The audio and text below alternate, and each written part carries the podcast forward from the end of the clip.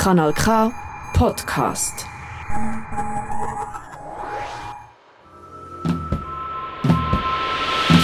Hörkombinat Politik. Es kombinieren Dominik Dussek und Elvira Isenring. Heute, die Schweiz hat ein Kreislaufproblem. Und zwar mit der CO2-Abgabe, sagt das Lamm. Das Schweizer Stimmvolk hat am 13. Juni 2021 das CO2-Gesetz abgelehnt. Das Ziel dieser Totalrevision des CO2-Gesetzes wäre gewesen, den CO2-Ausstoß zu senken. Konkret, die Schweiz hätte den CO2-Ausstoß bis 2030 gegenüber dem Wert von 1990 halbieren sollen. Hätte, hätte Fahrradkette. Das CO2-Gesetz ist ein wichtiges Klimaschutzinstrument. Es legt die Grundlagen für die Schweizer Klimapolitik fest und verankert wichtige Schritte hin zu einer klimafreundlichen Schweiz. Klimafreundlich ist die Schweiz bis jetzt nicht. Im Gegenteil, sie zählt zu den größten Verursachern von CO2-Emissionen. Es wäre darum längst an der Zeit zu handeln. Als finanzstarkes Land hätte die Schweiz auch die Mittel, die Klimakrise zu bekämpfen. Darüber hinaus hat sich die Schweiz mit der Unterzeichnung des Übereinkommens von Paris im Jahre 2015 zur Bekämpfung des globalen Klimawandels verpflichtet. Sie muss also Mittel und Wege finden, mit denen es gelingt, die Erderwärmung auf deutlich unter 2 Grad Celsius zu begrenzen. Nichtsdestotrotz und trotz einer unermüdlichen Klimajugend und unendlich vielen Klimademos und Klimastreiks, das CO2-Gesetz wurde abgelehnt. Und dieses Nein war eine Katastrophe. Das Einzige, was man dieser Katastrophe entgegenhalten konnte, war, dass das abgelehnte CO2-Gesetz sowieso nur ein schlechter Kompromiss war. Wenn man ernsthaft gegen die Klimakrise vorgehen will, taugen Kompromisse nach gut eidgenössischer Art und ungenügende Lösungsversuche nichts. Es braucht große Schritte, es braucht einen radikalen Umbruch. Nur ein halbes Jahr nach diesem Nein verkündete Bundesrätin und Umweltministerin Simonetta Sommaruga, dass ein neuer Vorschlag für die Vernehmlassung bereit sei. Bis Anfang April 2022 konnten die Kantone, Gemeinden, Städte, die politischen Parteien, aber auch Dachverbände aus der Wirtschaft wie Economy oder Umweltschutzorganisationen wie der WWF den neuen Entwurf kommentieren und Änderungsvorschläge anbringen. In dieser Zeit ist, wie wir wissen, noch eine weitere Herausforderung dazugekommen. Der Krieg in der Ukraine und seine Auswirkungen auf den Energiemarkt. Das neue Gesetz soll nun gleich zwei Fliegen mit einer Klappe schlagen. Klimaziel und eine sichere Energieversorgung. Mitte September präsentierte Simonetta Sommaruga das neue Gesetz. Den CO2-Ausstoß halbieren will man noch immer, nun einfach in noch kürzerer Zeit, nämlich in fünf Jahren. Das neue Gesetz regelt den Zeitraum von 2025 bis 2030. Man setzt dabei auf Anreize statt auf Verbote. Außerdem soll die heimische Energieproduktion gestärkt werden. Um das Wichtigste bereits vorwegzunehmen, der neue Gesetzesentwurf ist mit fortschreitender Dringlichkeit nicht zwingend fortschrittlicher und radikaler geworden. In das Lamm war über die Änderung des CO2-Gesetzes zusammenfassend zu lesen, es gibt keine Flugticketabgabe, der Finanzplatz wird weiterhin nicht reguliert, Schweizer Emissionen im Ausland werden offiziell ignoriert, die CO2-Abgabe auf 120 Franken pro Tonne Klimagase fixiert. Und im Gesetzesentwurf lauern auch schwerwiegende Ungleichheiten. Leuchten wir nun in diese dunklen Winkel des CO2-Gesetzes. Und zwar mit der Das Lamm-Redaktorin Alex Tiefenbacher. Dominik hat mit ihr gesprochen. Alex Tiefenbacher, du hast dich für das Lamm mit dem Entwurf zum CO2-Gesetz beschäftigt, der jetzt kursiert. Und wenn man das tut, dann hat man den Eindruck, es äh, ist also ein bisschen eine Dreiklassengesellschaft am Entstehen in der Schweiz. Da gibt es einerseits Großkonzerne, die eingebunden sind ins Emissionshandelssystem, die sind also verpflichtet, Emissionshandel zu betreiben. Dann gibt es weitere Firmen, die können eine sogenannte Verminderungspflicht eingehen. Und dann gibt es die vielen privaten und auch kleine Betriebe, die einfach eine CO2-Abgabe zahlen müssen von 120 Franken pro emittierter Tonne CO2. Drei Klassen scheint mir mit unterschiedlichen Möglichkeiten. Ist dieser Eindruck falsch? Nein, dieser Eindruck stimmt. Also wir bezahlen nicht alle gleich viel dafür, dass wir die Atmosphäre belasten. Grundsätzlich gibt es in der Schweiz auf Klimagasemissionen aus Brennstoffen, also Erdöl oder Erdgas, eine CO2-Abgabe. Die allermeisten Firmen und auch alle Privathaushalte bezahlen diese 120 Franken pro Tonne. Aber eben nicht alle. Es gibt zwei verschiedene Arten, wie man die CO2-Abgabe umgehen kann, wie man sich davon befreien kann. Entweder geht man eine sogenannte Verminderungsverpflichtung ein oder man nimmt am Emissionshandelssystem teil. Beide Instrumente entstanden eigentlich um Branchen zu schützen, die hohe Emissionen haben und im internationalen Wettbewerb stehen. Denn bei der Einführung von der CO2-Abgabe hatte man Angst, dass diese Branchen nicht mehr mit den ausländischen Konkurrenz mithalten könnten. Die Katze beißt sich also ein bisschen in den eigenen Schwanz. Die Politik konzipiert eine Abgabe, die eigentlich denen wehtun soll, die das Klima belasten, um sie natürlich dazu zu bewegen, die Emissionen zu reduzieren. Doch weil das Instrument dann tatsächlich funktioniert, gibt die Politik den Firmen mit den höchsten Emissionen die Möglichkeit, sich von der Abgabe wieder zu befreien, aus Angst vor negativen äh, wirtschaftlichen Konsequenzen. Ja, und bei diesen äh, Großkonzernen, die ins Emissionshandelssystem eingebunden sind, von welchen Firmen reden wir denn da? Kannst du ein paar konkrete Namen nennen? Ja, also grundsätzlich sind das die äh, Firmen, die in der Schweiz die höchsten Klimagasemissionen haben. Du hast vorher mal gesagt, dass die Firmen dazu verpflichtet sind. Ich selber finde es ein bisschen schwierig, davon zu reden, dass das eine Pflicht ist. Also ja, es gibt Branchen, die per Gesetz nicht die freie Wahl haben ob sie nun die CO2-Abgabe bezahlen oder eben am Emissionshandelssystem teilnehmen. Auf dieser Liste äh, ist zum Beispiel die Metall- oder auch die Zementindustrie. Es handelt sich also um Firmen wie zum Beispiel den Betonriesen Holcim oder die Stahlverarbeiterin Steeltech. Dann gibt es auch noch Branchen, die freiwillig beim EAS mitmachen können. Die Chemie, die Papier- oder die Holzindustrie. Das wären dann Firmen wie Swiss Chrono oder Lonza oder die Perlenpapierfabrik oder auch die Schweizer Zucker AG. Grundsätzlich können Firmen auch wieder aus dem Emissionshandelssystem austreten, wenn sie pro Jahr weniger als 25 Tonnen Klimagase emittieren.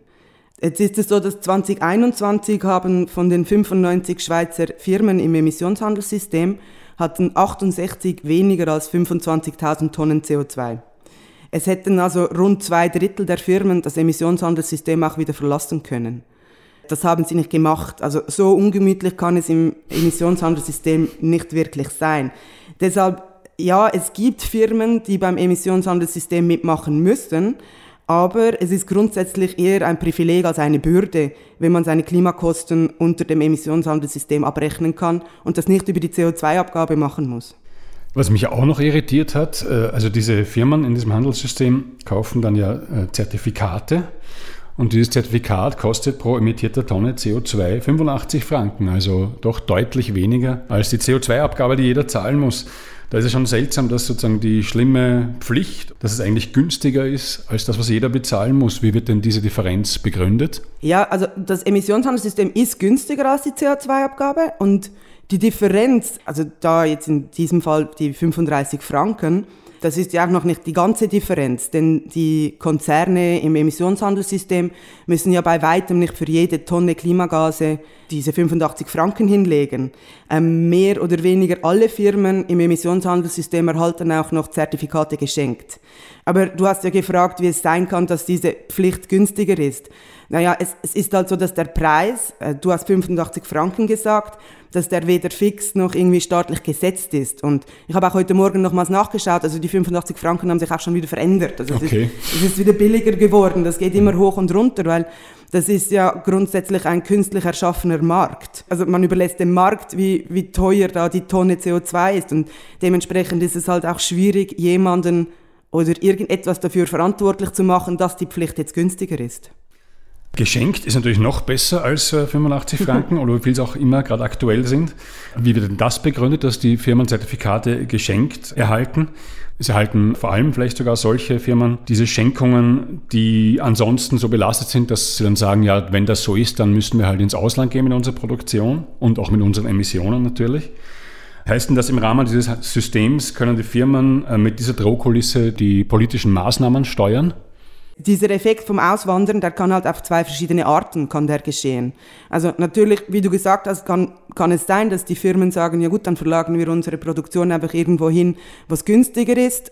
Andererseits kann dieses Auswandern aber schon auch also indirekt geschehen.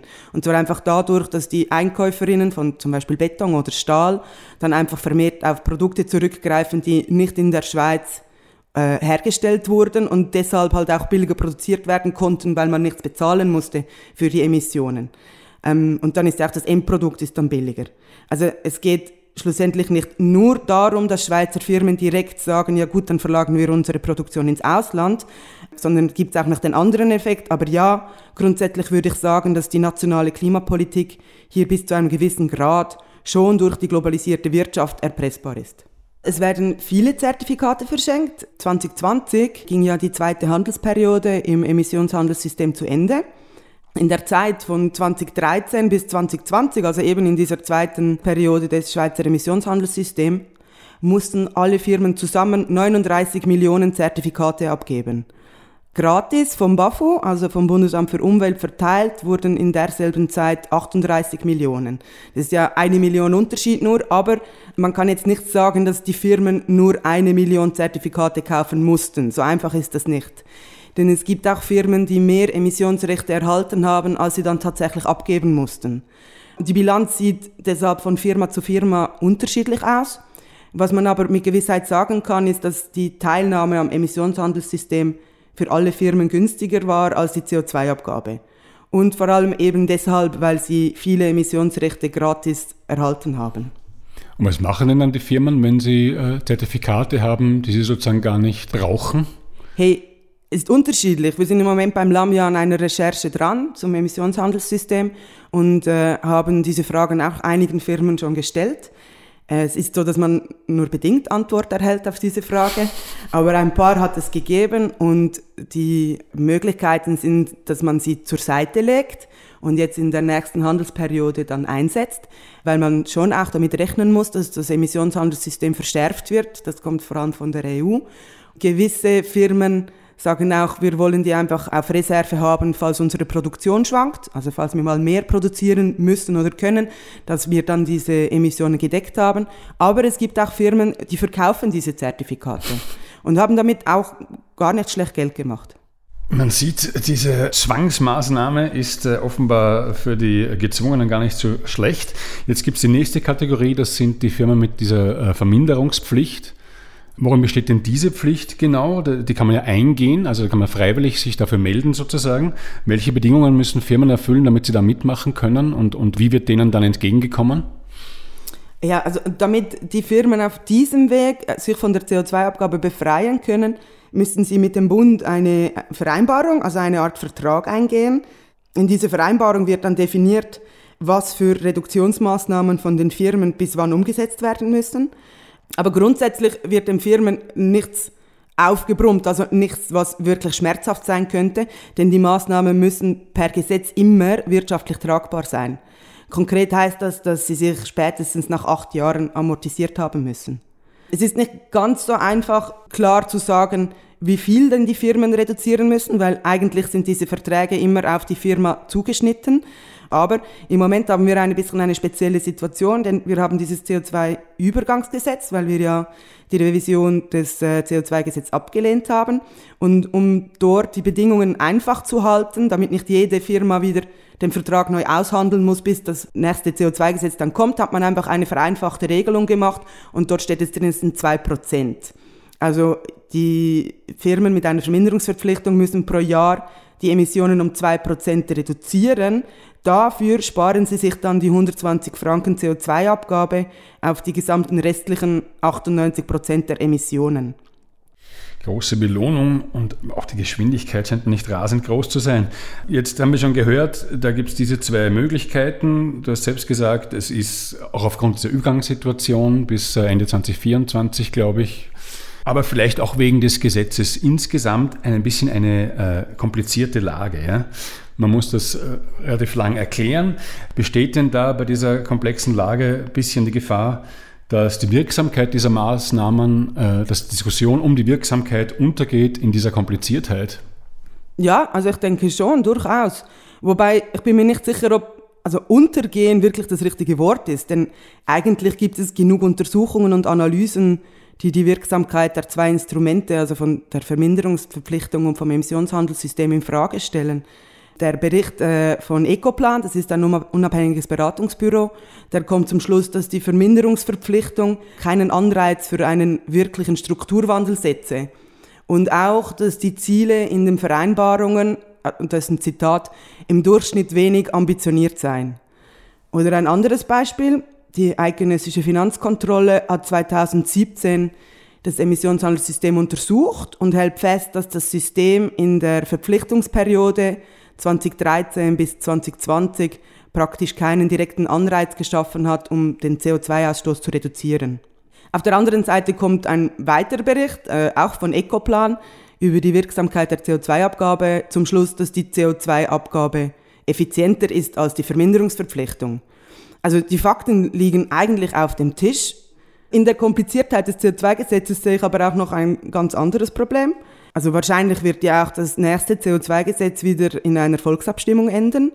Und um darüber entscheiden zu können, ob man ein Gesetz annehmen oder ablehnen möchte, muss man das Gesetz ja kennen und auch verstehen. Und je komplexer eine Vorlage ist, desto schwieriger wird das natürlich. Sehr einfach zu verstehen ist, dass gehandelt werden muss. Bis jetzt sind die Maßnahmen der Politik klar ungenügend. Das bestätigt auch der Climate Action Tracker. Das ist eine unabhängige wissenschaftliche Analyse, welche die Klimamaßnahmen der Regierungen verfolgt. Wählt man auf dem Online-Portal Die Schweiz aus, steht unter Strategien und Maßnahmen ungenügend, nationales Ziel fast ausreichend, faires Anteilsziel ungenügend, Klimafinanzierung höchst unzureichend. Ob es wirklich beruhigend ist, dass auch alle anderen Länder vergleichbar schlecht abschneiden, sei mal dahingestellt. Aber wie ist es eigentlich möglich, dass die kleine Schweiz im internationalen Vergleich einen so überdurchschnittlich großen CO2-Fußabdruck aufweist? Für den internationalen Vergleich von CO2-Emissionen sind drei verschiedene Emissionsgrößen relevant. Die direkten CO2-Emissionen, die importierten CO2-Emissionen und der Pro-Kopf-Ausstoß eines Landes. Besonders interessant sind die importierten CO2-Emissionen. Sie werden nicht während des Konsums oder der Nutzung verursacht. Vielmehr entstehen sie vorher oder nachher im Lebenszyklus eines Produktes oder einer Dienstleistung und werden oft nicht für die Berechnung der CO2-Emissionen eines Landes berücksichtigt. Gerade in westlichen Ländern ist die Menge an importierten CO2-Emissionen oftmals größer als die direkten CO2-Emissionen. Die Bevölkerung in der Schweiz zum Beispiel verursacht durch das Konsumverhalten und den Lebensstandard rund dreimal mehr CO2-Emissionen im Ausland, als sie selbst im Inland produziert. Unter Berücksichtigung aller drei Emissionsgrößen kommt die Stiftung MyClimate zum Schluss, die Schweiz weist mit rund 14 Tonnen CO2-Emissionen pro Person einen überdurchschnittlich hohen Pro-Kopf-Ausstoß auf. Jetzt hast du gerade schon erwähnt, dass es diese kritischen Berichte gegeben hat über dieses System, wie es die Schweiz verfolgt. Und zwar eben nicht nur von so Umweltberatungsbüros, sondern du hast gesagt, auch von der Finanzkontrolle und auch von der OECD. Das sind ja nun alles keine Ökoterroristen, würde ich mal sagen, die da sagen, äh, dieses System bietet einfach viel zu wenig Anreiz. Äh, wie reagieren es denn die PolitikerInnen, die diese, den alten und den neuen Gesetzesentwurf vertreten? Wie reagieren die auf diese Vorwürfe? Die Politikerinnen, die reagieren ziemlich gelassen. Ich kann hier ein Beispiel bringen von einer Recherche, die ich zur Ausweitung der Abgabebefreiung gemacht habe. Und obwohl auch hier eine unabhängige Evaluation zum Schluss kommt, dass die Ausweitung der Befreiungsmöglichkeiten auf alle Unternehmen problematisch sein könnte, steht die Politik eigentlich ziemlich geschlossen hinter dieser Ausweitung. Dass das von den wirtschaftsfreundlichen Parteien so ist, erstaunt ja wenig. Aber auch links der Mitte wird der Ausweitung der Abgabebefreiung eigentlich wenig Gegenwind entgegen. Sogar der grüne Nationalrat Bastien Chico schrieb mir auf Anfrage, dass man die Ausweitung also im Sinne eines Kompromisses auch bei den Grünen mittragen würde. Jedoch nur unter einer Bedingung, äh, nämlich dass die Befreiung der CO2-Abgabe spätestens 2040 auslaufen müsste und dass äh, bis dahin die Emissionen womöglich auf Null gesenkt werden müssten. Damit spricht Giro eine wichtige Neuerung an im neuen CO2-Gesetz. In der aktuellen Version steht drin, dass die Verminderungsverpflichtung ein Ablaufdatum erhalten soll und dass die Firmen, die eine Verminderungspflicht eingehen, glaubhaft darlegen müssten, wie sie die Emissionen bis zu einem gewissen Jahr auf Null bringen wollen. Und dieses Jahr ist aber noch nicht festgelegt. Nein, dieses Jahr ist noch nicht festgelegt, ist umstritten. Auch im Bericht über die Vernehmlassung stehen da jetzt verschiedene Daten irgendwie im Raum. Also das wäre eine klare Verschärfung des Instruments. Aber eben, ob diese Neuerung dann schlussendlich wirklich äh, durchkommt oder nicht, ist noch alles andere als klar. Und die Wirtschaft will das, will das natürlich nicht. Ich selber fände eine solche Regelung extrem wichtig. Denn wenn die Firmen nicht glaubhaft aufzeigen können, wie sie ihre Emissionen auf Null bringen wollen, passt ihr Businessmodell meiner Meinung nach schlichtweg nicht mehr in unsere Gegenwart.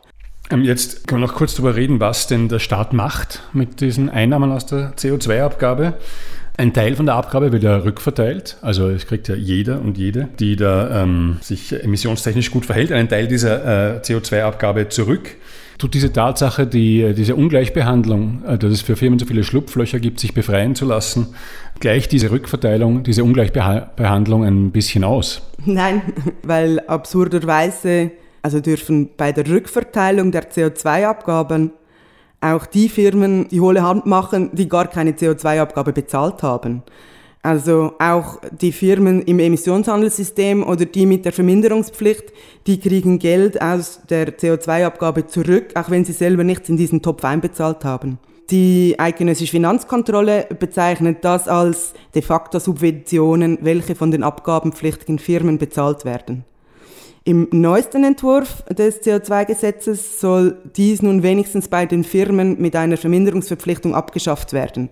Also es wäre dann so, dass nur noch die Firmen im Emissionshandelssystem weiterhin von der Rückverteilung der CO2-Abgabe profitieren würden. Das Parlament findet, dass die Firmen im Emissionshandelssystem ja zur Teilnahme verpflichtet seien und sie deshalb gar keine freie Wahl hätten. Aber wie ja bereits erläutert, das trifft eigentlich nur auf einen Drittel von den Firmen zu.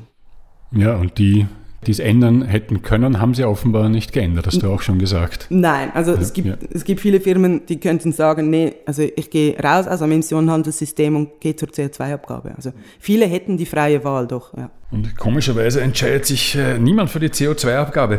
Jetzt der andere Teil von dieser Abgabe wird da investiert in äh, Maßnahmen, von denen man hofft, dass sie äh, zur Bewältigung der Klimakrise beitragen. Das heißt, dem Staat entgeht Geld, um es in solche Maßnahmen zu investieren, wenn Firmen von der CO2-Abgabe befreit sind. Weißt du denn, von welchen Summen man da redet, wie viel der Staat mehr einnehmen könnte ohne diese äh, Befreiung? Also bei der Verminderungsverpflichtung gibt es dazu genaue Zahlen. Laut dem Bundesamt für Umwelt entging dem Bund 2020 äh, über 150 Millionen Franken.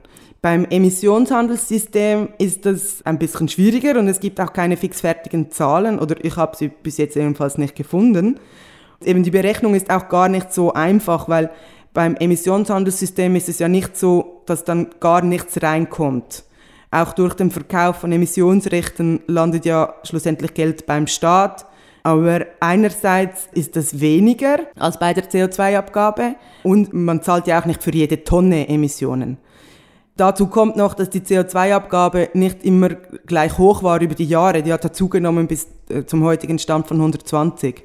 Man muss also eigentlich für jede Firma schauen, wie viele Gratiszertifikate haben sie erhalten, in welchem Jahr, dann die Differenz zur CO2-Abgabe ausrechnen, die sich auch noch verändert hat. Also es ist gar nicht so einfach.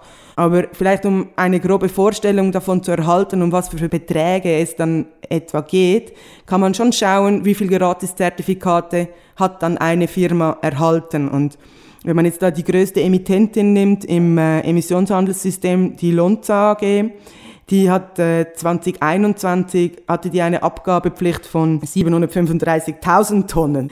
Und also wäre die Lonza im System der CO2-Abgabe, müsste sie für jede Tonne jetzt diese 120 bezahlen. Aber eben im Emissionshandelssystem ist das anders. Dort erhielt der Chemiekonzern für äh, 656.000 Tonnen Gratiszertifikate.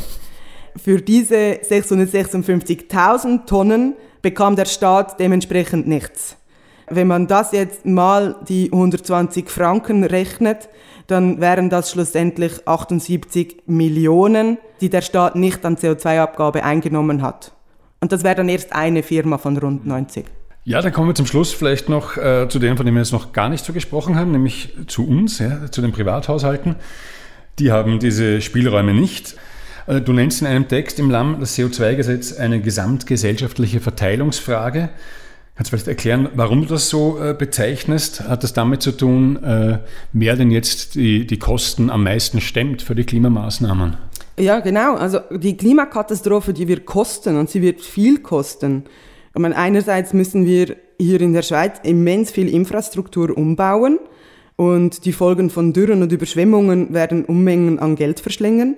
Zudem hat die Schweiz pro Person global gesehen einen sehr hohen Ausstoß und ist dementsprechend auch stark mitverantwortlich für die Schäden, die anderswo auf der Welt entstehen, wie zum Beispiel jetzt gerade in Pakistan mit diesen äh, grauenhaften Überschwemmungen. Der UNO-Generalsekretär Antonio Guterres hat es ja kürzlich ganz klar gesagt.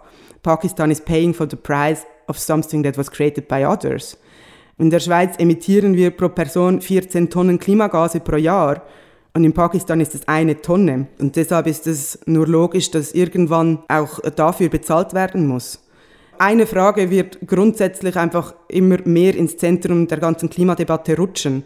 Wer muss wie viel bezahlen? Für die Schäden in Pakistan, aber auch für den Umbau der inländischen Infrastruktur. Und so wie die Regeln in der Schweiz jetzt sind, übernehmen die kleinen Firmen und die Privathaushalte einen größeren Teil dieser Kostenlast als die internationalen Großkonzerne. Und da stellt sich natürlich schon die Frage, ob das gerecht ist. Ich bin der Meinung, dass es für die Großkonzerne schon auch an der Zeit ist, Profit abzugeben und damit die Klimakassen zu füllen. Doch auch hier geht das neueste CO2-Gesetz, also der Vorschlag, der jetzt auf dem Tisch liegt, der geht in eine andere Richtung. Während den Firmen eben diese großzügigen Möglichkeiten geschaffen werden, um sich von der CO2-Abgabe zu befreien, wird auf der anderen Seite die sogenannte Teilzweckbindung erhöht. Das wirkt sich vor allem auf die Privathaushalte und die kleinen Firmen aus. Denn bis anhin wurde ein Drittel von den Einnahmen von äh, der CO2-Abgabe wurde eingesetzt für Klimamaßnahmen und die anderen zwei Drittel, die wurden zurückverteilt an die Wirtschaft und an die Bevölkerung. Im neuesten Vorschlag soll diese Teilzweckbindung von einem Drittel auf die Hälfte erhöht werden, also ganz genau auf 49 Prozent. Das heißt, es wird dann weniger zurückverteilt. Die Begründung, die die Bundesrätin Sommaruga dafür immer wieder genannt hat in den Pressekonferenzen ist, dass es halt einfach wichtig sei, dass gerade jetzt im Kampf gegen die Klimakrise einfach genug Geld da sei. Aber der wahre Grund, weshalb die einen mehr bezahlen müssen, ist wahrscheinlich eher, weil die anderen halt weniger bezahlen müssen. Man fragt sich vielleicht auch, warum Firmen gerade jetzt nicht belastet werden können. Den ökologischen Umbau hätten zukunftsfähige Firmen schon längst vorantreiben müssen. Die Klimakrise findet ja nicht erst seit heute statt. Generell muss die Politik viel stärkere Anreize, vielleicht sogar zur Abwechslung mal Vorschriften schaffen, um der viel gelobten unternehmerischen Innovation auf die Sprünge zu helfen. Zu alleroberst auf der Agenda Richtung Netto Null müsste in der Schweiz aber vor allem eines stehen: die Reformation der Finanzmärkte. Der Schweizer Finanzplatz ist einer der größten der Welt. 8000 Milliarden Franken fließen über diesen in wirtschaftliche Aktivitäten weltweit. Somit hält die kleine Schweiz zur Lösung der Klimakrise einen großen Hebel in der Hand. Das Ziel müsste sein, dass alle Finanzströme des Schweizer Finanzplatzes in nachhaltige Wirtschaftsaktivitäten gelenkt würden. Die Klimaallianz fordert darum vom Staat Regulierungen und Standards für die Dekarbonisierung der Finanzflüsse. Aber Politik und Wirtschaft scheinen mit Maßnahmen herumzujonglieren und verschieben das Handeln auf später, wenn es definitiv noch viel mehr zu spät sein wird, als es heute schon ist. Dann aber wird man nur noch auf Katastrophen reagieren können, was mit viel höheren Kosten verbunden sein wird. Kosten, die die Allgemeinheit zu tragen und der Staat zu berappen haben wird, ganz unabhängig davon, wie viel Geld gerade in der Klimakasse sein wird. Diese Geldsummen könnten und müssten aber bereits heute aufgeworfen werden, um die Klimakrise bestmöglich abzuwenden. Um einmal mehr die Ökonomin und Finanzexpertin Ann Pettiford zu We can afford what we can do. Sie fordert in ihrem Buch The Green New Deal, How to Change Everything eine radikale Umkehr der derzeitigen Weltwirtschaft in Richtung einer nachhaltigen Zukunft, getragen von Fairness und sozialer Gerechtigkeit. Hörkombinat Politik. Es kombinierten Elvira Isenring und Dominik Dussek. Das ist ein Kanal K Podcast Jederzeit zum Nachhören auf kanalk.ch oder auf deinem Podcast App.